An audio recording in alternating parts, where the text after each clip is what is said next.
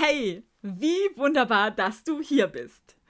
In dieser Folge des Tanzen wild und frech Podcasts möchte ich dich mit auf eine Reise nehmen zu der Frage, wie kannst du dich und deinen Tanzunterricht weiterentwickeln, wenn du deine tanzpädagogischen Wurzeln nicht kennst?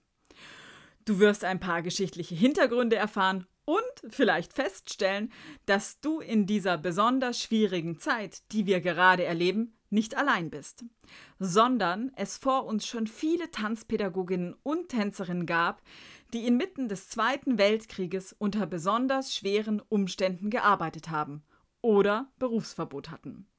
Und last but not least lade ich dich ein zu erfahren, was für Schätze die Tanzpädagoginnen hinterlassen haben, wie sie unsere Kreativität bereichern können, uns eine Menge Handwerkszeug liefern und gerade dadurch eine riesige Portion Leichtigkeit schenken.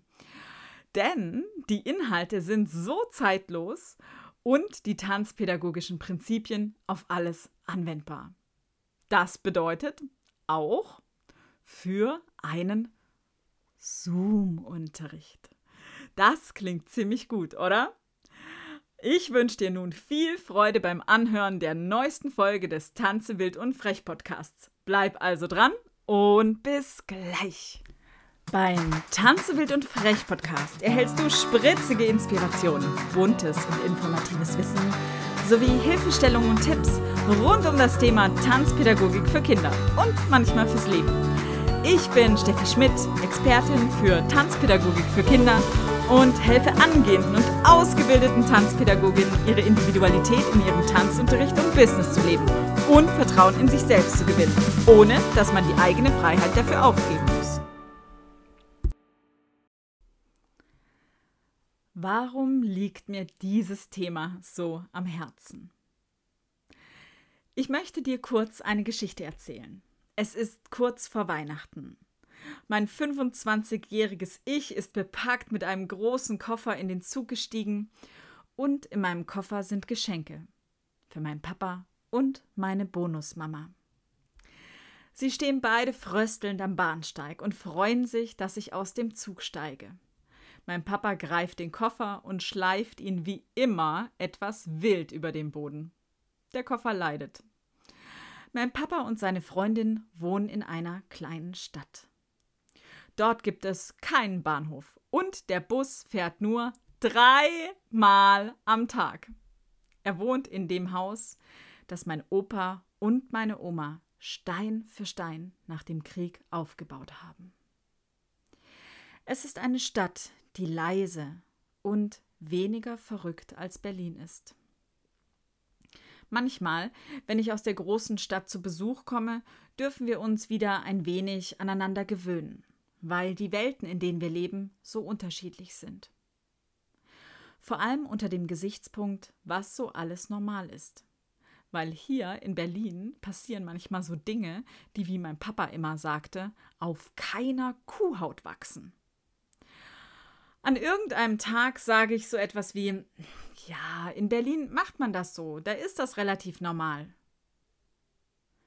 Mein Papa blickte mich mit seinen großen Augen an und sagte ganz ruhig Töchterchen, vergiss nie, wo du herkommst. Das hat gesessen. Und es ist seitdem ein Satz, den ich stets im Hinterkopf habe, bei so vielem, was ich tue auch im Tanzunterricht. Im selben Jahr stehe ich in Berlin vor einem Tanzsaal und betrachte vierjährige Kinder, wie sie steif durch den Raum tanzen. Diese Szene sah ich häufiger im Studio. Doch an einem Tag kam die Lehrerin nicht. Ich lungerte so vor dem Saal herum und es kam niemand. Was sollte ich nur machen? Es war niemand im Büro und von der Lehrerin war eben auch keine Spur zu sehen. So ein Mist. Ich sprang ins kalte Wasser und unterrichtete. Es war ein Erlebnis, diese fremde Kinderschar um mich zu haben. Es war mein allererster Tanzunterricht, den ich für Kinder je gab.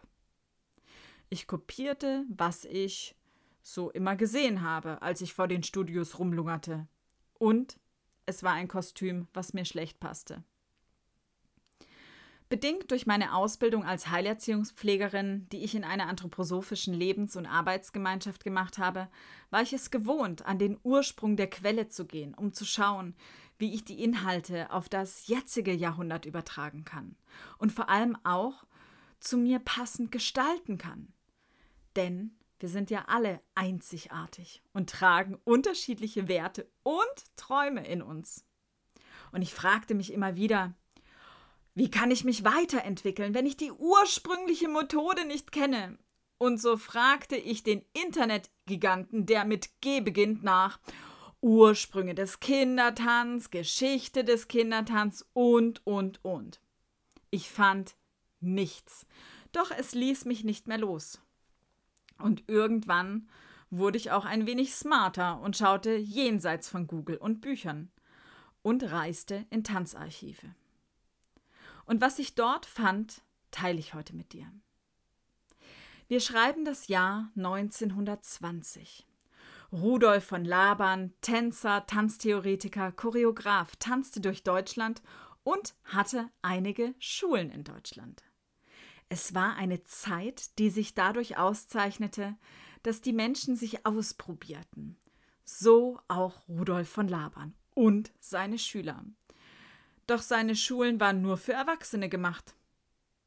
Ein Tanzunterricht für Kinder, wie wir ihn heute kennen, gab es damals nicht.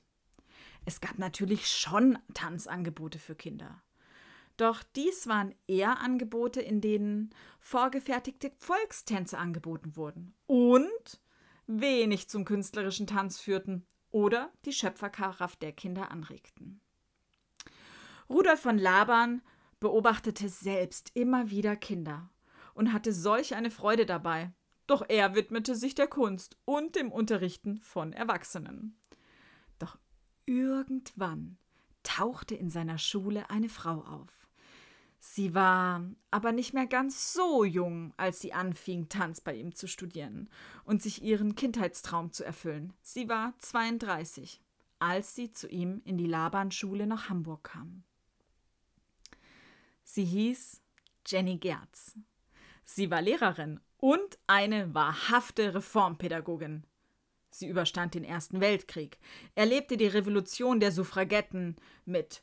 Sie wollte die Welt zu einer besseren verändern und sie eckte immer wieder an. Und dann war sie bei dem Freigeist Laban in der Schule.